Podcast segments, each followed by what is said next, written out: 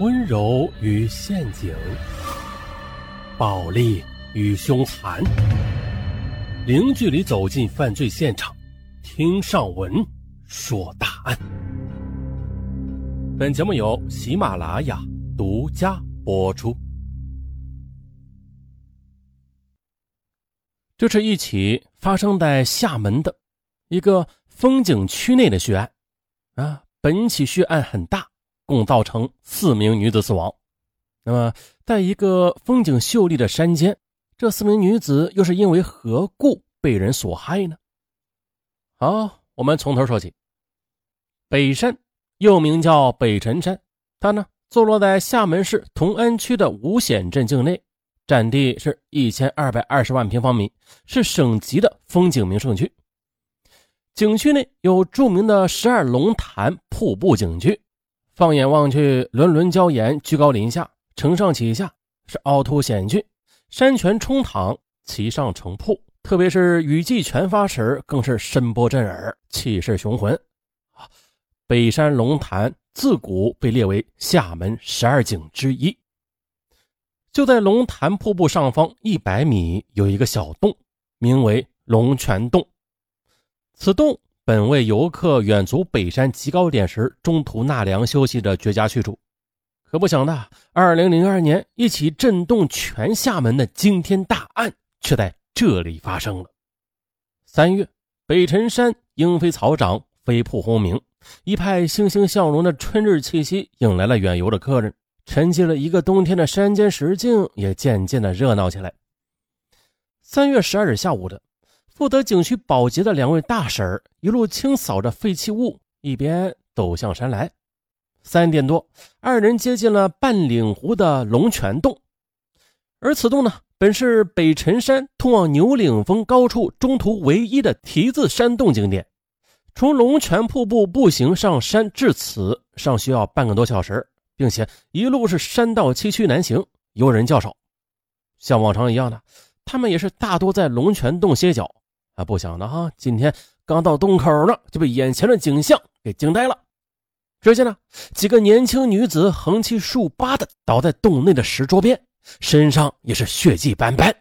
两个大婶惊出一身冷汗，撒腿就往山下跑，跑到了半山腰的景区管委会报告了情况。下午三时五十分，厦门市公安接到北辰山景区管委会的报警，立刻赶赴现场。五时四十八分的，厦门市公安局率领重案大队侦查人员及法医、痕检等专业的技术人员也相继赶到现场。可是，当他们来到现场，这么一看，才发现现场的惨状令见过许多血案现场的侦查员们都倒吸一口冷气。在不足十平米的洞内，四个年轻的女子横尸在血泊中，身上到处是刀伤，总计六十余处。分别刺破了女子的心、肝、肺、胃等内脏，致使他们急性失血性休克而死亡。在仔细勘查中，发现了岩洞石壁上血迹斑斑，石桌和地面上也散落着未喝完的矿泉水瓶和饮料，还有桌上的黑色旅行包也被翻乱了，里边还剩下了女孩们的化妆品和记事本。这案件发生在风景区的深处。地点又极其偏僻，人员流动性强，破案难度可想而知了。晚上九时许的，在景区管委会狭窄的圆桌边，第一次专案会议就地召开。专案组分为技术勘验、现场访问、受害者关系排查、面上排查、技术侦查五个小组，分头采取侦查措施。三月十三日凌晨的，警方来到厦门东轮制造公司调查。因为现场遗留物中发现了公司单位显示，四名年轻死者都是该厂的员工。哎呀，东伦制造厂全厂哗然，这是一家外商独资企业，一九九九年从晋江迁来的。四名死者年龄最大的是二十六岁，最小的却只有二十岁。接着，据厂方和员工反映了，四名受害人在工厂表现的都很好，人际关系也很不错。一人是班长，一人是副班长，呃，其他两人都是流动技术指导，都是工厂的技术骨干。在厂方的配合下，全场动员大会连夜召开，一直到凌晨，调查组便初步查明了死者的身份和被劫的财物。财物中有一部摩托罗拉手机、项链两条和银行储蓄卡若干张。凌晨一时半，同安分局大楼是灯火通明，全局十六个派出所所长紧急会议召开，部署全区清查行动。很快，凌晨三时开始，同安分局全体负责区民警开始地毯式的排查，现场勘查和技术组也在紧锣密鼓的进行了全面而细致的痕迹和法医鉴定工作，对嫌疑人的模拟画像也同时展开了。综合各路的情况。专案组对案情做出了方向性的判断，从凶手作案手段老练，作案之后现场未留下任何痕迹上看呐，初步断定了这案件性质为抢劫杀人。但是由于作案手段残忍，也不排除仇杀的可能。凶手为二人或二人以上的流动作案可能性大，发案时间为当日的十三时三十分至十四时三十分。接下来，现场访问组通过大量的访问，先后排除了七名曾经于案发时段在现场附近出现过的嫌疑对象，并且呢，把重点定位在两名男青年的身上。据风景区的售货员反映了，当日下午两点半左右的，他看到两名男青年从山上走下来，两人均穿着黑色的上衣和深色的长裤，腰间绑着深色的外套，同时呢。发现死者的保洁员，他在早些时候啊也看到过这两个人行色匆匆的经过拦水坝的工地上山。这时，一摩托车载客工他也提供了，当日十四时四十五分的这两名男青年分别乘着摩托车离开半山的仙宫停车场，而其中一部为蓝色摩托车啊，但是山门的售票员和门卫都没有见过两人上山。于是呢，寻找这两个可疑分子便成为全案的重点了。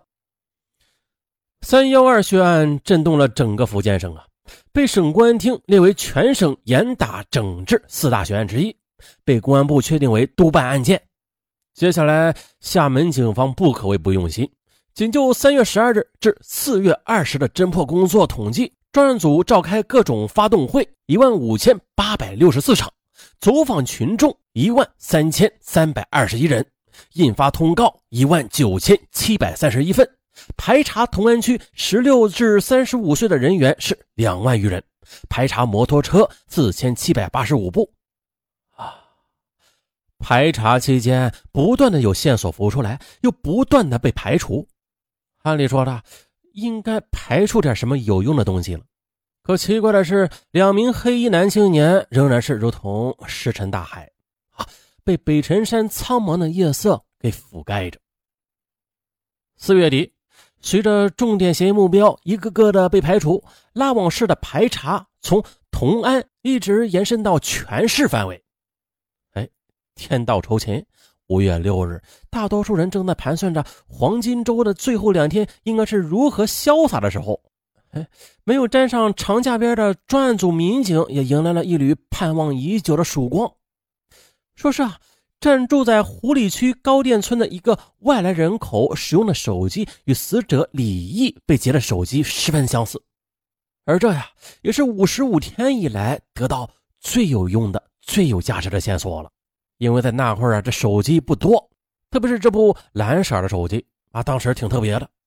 指挥部立刻调集警力。由周林辉大队长率重兵移师高店村。